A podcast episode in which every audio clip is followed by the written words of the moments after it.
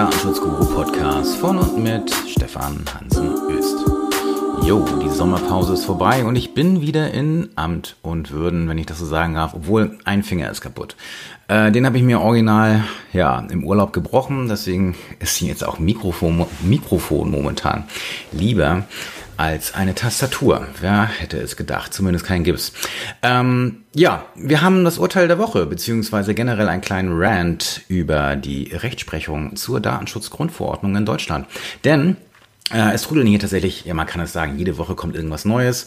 Äh, das sind manchmal so Randgeschichten in der Rechtsprechung, wo es dann am Rand mal irgendwie um Datenschutz und Datenschutzgrundverordnung geht.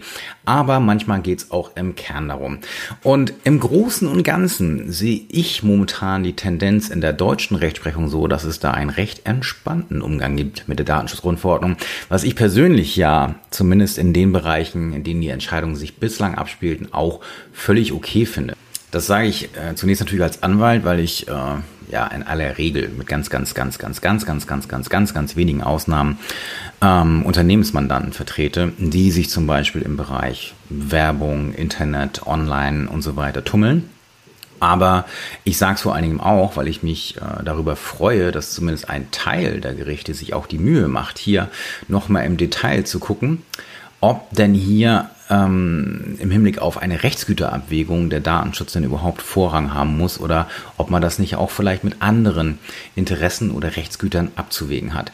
Und insoweit ist das erfreulich. Dann gibt es auch mal ein paar Urteile, die so ein bisschen über das Ziel hinausgehen. Ich gucke mal scharf nach äh, ans Landgericht Frankfurt im Hinblick auf äh, den Umfang von Löschansprüchen und so weiter, wo die ganz viel offensichtlich nicht so ganz äh, zu Ende gedacht haben. Aber das ist nicht heute unser Thema. Aber wir bleiben tatsächlich bei Frankfurt, weil das Urteil der Woche ähm, ja, da geht es um eine Entscheidung des Oberlandesgerichts Frankfurt, das äh, diese Woche bei Juris erschienen ist, ähm, kostenpflichtig sozusagen. Das wird sicherlich irgendwann auch kostenfrei im Web zugänglich sein, aber derzeit äh, hatte ich es jedenfalls nur bei Juris gesehen.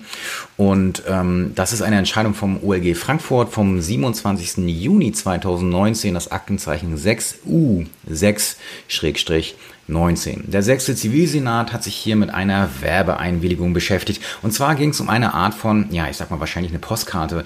Ähm, das Problem ist halt, ähm, in der Vorinstanz Landgericht Darmstadt das Urteil konnte ich nicht ähm, in den Datenbanken finden, deswegen kann man nicht genau sagen, wie jetzt der Tatbestand war. Aber ganz offensichtlich ging es hier um eine Teilnahme an einem Gewinnspiel und ähm, wo eine Einwilligung erteilt worden ist. Und ähm, im Rahmen der Einwilligung war es halt so, ich konnte nur an dem Gewinnspiel teilnehmen, wenn ich auch eine Werbeeinwilligung für Telefonanrufe hier abgebe. Und ähm, dann ging es bei dieser Werbeanwendung nicht nur darum, dass der Gewinnspielanbieter jetzt mit meinen Daten werben wollte oder mit den Daten der Gewinnspielteilnehmer, sondern auch acht weitere Unternehmen, die quasi diese Gewinnspielaktion gesponsert haben. So, Jetzt ging es also um folgende Frage, unter anderem, es ging um eine ganze äh, Reihe von anderen Fragen, aber die, ähm, das ist ja ein wettbewerbsrechtliches Urteil.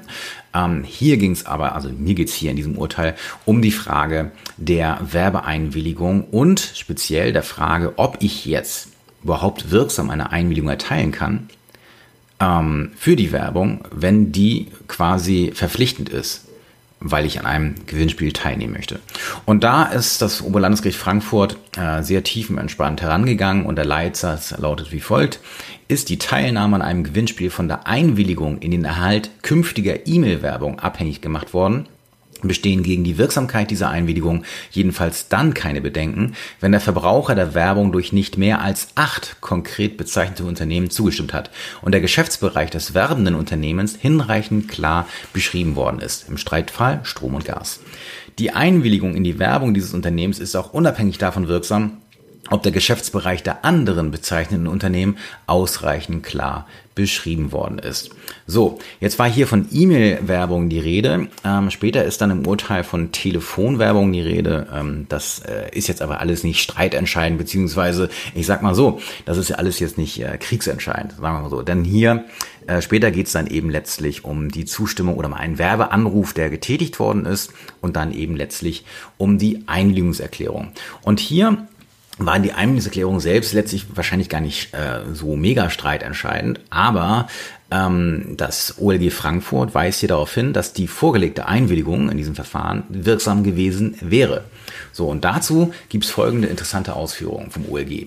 Erstens, die Zustimmung zur Telefonwerbung ist richtlinienkonform am Maßstab des europäischen Datenschutzrechts auszulegen. Hintergrund ist hier natürlich, äh, richtlinienkonform passt nicht mehr so ganz, aber das Ganze spielt halt vor ähm, ja, äh, Geltung vor Wirksamkeit, sage ich mal, der Datenschutzgrundverordnung. Deswegen war da noch die EG-Datenschutzrichtlinie, ähm, äh, ja, sage ich mal, äh, anzusetzen. Allerdings hat sich das OLG hier sprachlich, glaube ich, ein bisschen äh, daneben äh, orientiert. Das heißt nicht richtlinienkonform, müsste europarechtskonform heißen, richtigerweise. Aber nun gut.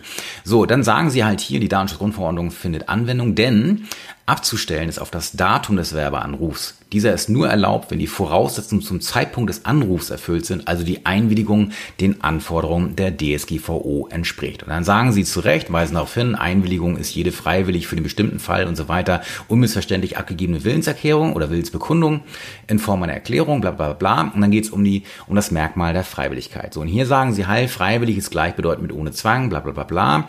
Der Betroffene muss eine echte oder freie Wahl haben, bla bla bla bla. Also, und jetzt kommt der entscheidende Satz oder die entscheidenden Sätze. Ein bloßes Anlocken durch Versprechen einer Vergünstigung, etwa wie hier Teilnahme an einem Gewinnspiel, reicht für die Unfreiwilligkeit, an Anführungsstrichen, dafür nicht aus. Ja, es reicht nicht aus, um eine Unfreiwilligkeit zu bejahen.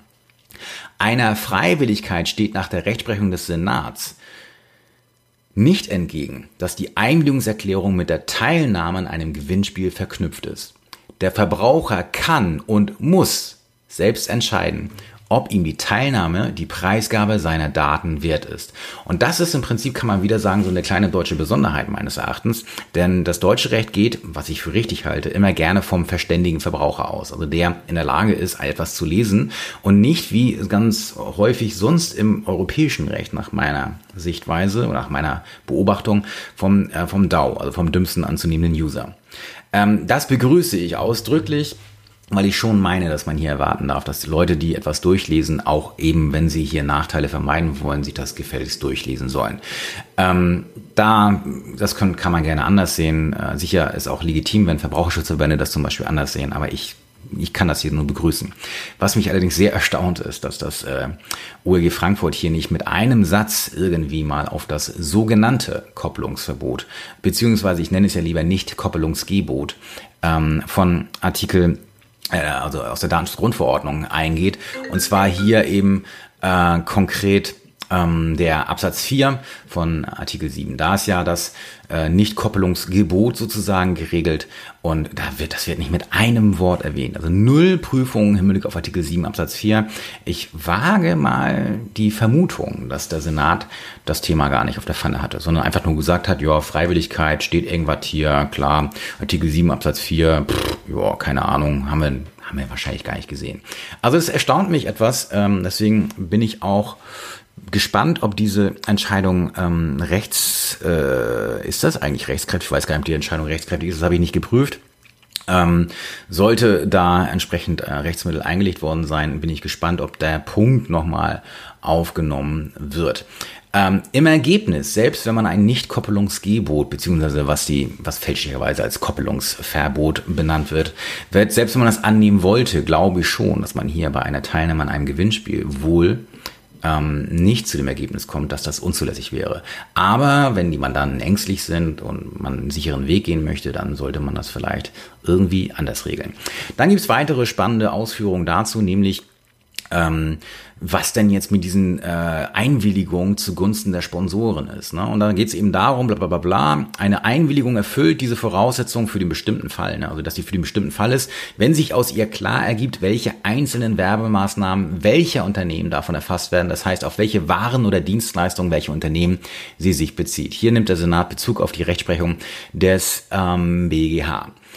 So, ähm, Unabhängig von einer etwaigen AGB-Kontrolle ist eine Einwilligungserklärung unwirksam, wenn sie nicht klar erkennen lässt, auf welche Werbemaßnahmen welche Unternehmen sich die Einwilligung erstrecken soll. Und dann kommt ein weiterer Satz, der jetzt hier auch mitentscheidend war. An der erforderlichen Klarheit kann es fehlen, wenn bereits die Anzahl der Unternehmen, zu deren Gunsten eine Werbeeinwilligung erteilt werden soll, so groß ist, dass sich der Verbraucher realistischerweise nicht mit all diesen Unternehmen und deren Geschäftsfeldern befassen wird. So, Hier wird Bezug genommen auf eine, äh, auf die Rechtsprechung des äh, Senats, des sechsten Senats hier vom OLG Frankfurt. Und der sagt dann aber, dass im Hinblick auf die hier im vorliegenden Fall nur acht genannten Unternehmen von dieser Unklarheit nicht die Rede sein kann. So, und dann sagen sie hier weiter, ähm, was den Produktbezug angeht, so reichen vom Werbenden vorformulierte allgemeine Umschreibungen etwa dahin, dass sich die Einwilligung auf Finanzdienstleistungen aller Art erstreckt ähm, oder eben auch wie hier Strom und Gas, das soll ausreichen. Ähm, ja, also letzten Endes, lange Rede, kurzer Sinn. Im Rest geht's dann hier um Glaubhaftmachung von äh, Einwilligung, Double Opt-in und so weiter. Das interessiert mich jetzt alles weniger. Hier ging es also erstmal jetzt um die Einwilligung. Und hier sagt, und das wird eben viele Werbetreibende freuen, sagt das OLG Frankfurt, wow, kannst du machen. Erstens kannst du hier Werbeeinwilligung mit Gewinnspiel koppeln. Das ist ein Kracher. Das hätte man vorher so jetzt mit Datenschutzgrundverordnung momentan als Anwalt, glaube ich, häufig nicht geraten. Jedenfalls nicht so in aller Klarheit. Das, da kann man jetzt deutlich mutiger werden, sollte diese Entscheidung ähm, ja, Bestand haben. Ähm, zweiter Punkt, äh, äh, ja, Fuck you, Kopplungsverbot, sagt das OLG Frankfurt, beziehungsweise es ist uns noch nicht mal wert, uns das anzuschauen. Ähm, das ist in der Tat äh, ein bisschen verrückt und das deckt sich auch so mit den bisherigen Entscheidungen in Deutschland äh, zur Datenschutzgrundverordnung. Da wird halt immer irgendwas so, ich sag's mal jetzt ganz salopp formuliert, heute ist mal wieder explicit hier, äh, wird das so hingerotzt, äh, irgendwas irgendwie und dann kommen dann so halbgare Auskünfte äh, oder halbgare Abhandlungen zur Datenschutzgrundverordnung, ohne nochmal um die Ecke zu gucken. Das wird sicherlich noch anders werden müssen, ähm, aber der, der Grundtenor, also jetzt mal rein vom Ergebnis gesehen, äh, finde ich das schon ganz gut, wie das momentan in Deutschland so funktioniert. Das hier die erste Podcast-Episode nach der Sommerpause. Ich hoffe, das war ein wenig interessant für euch. Bis zum nächsten Mal. Ciao.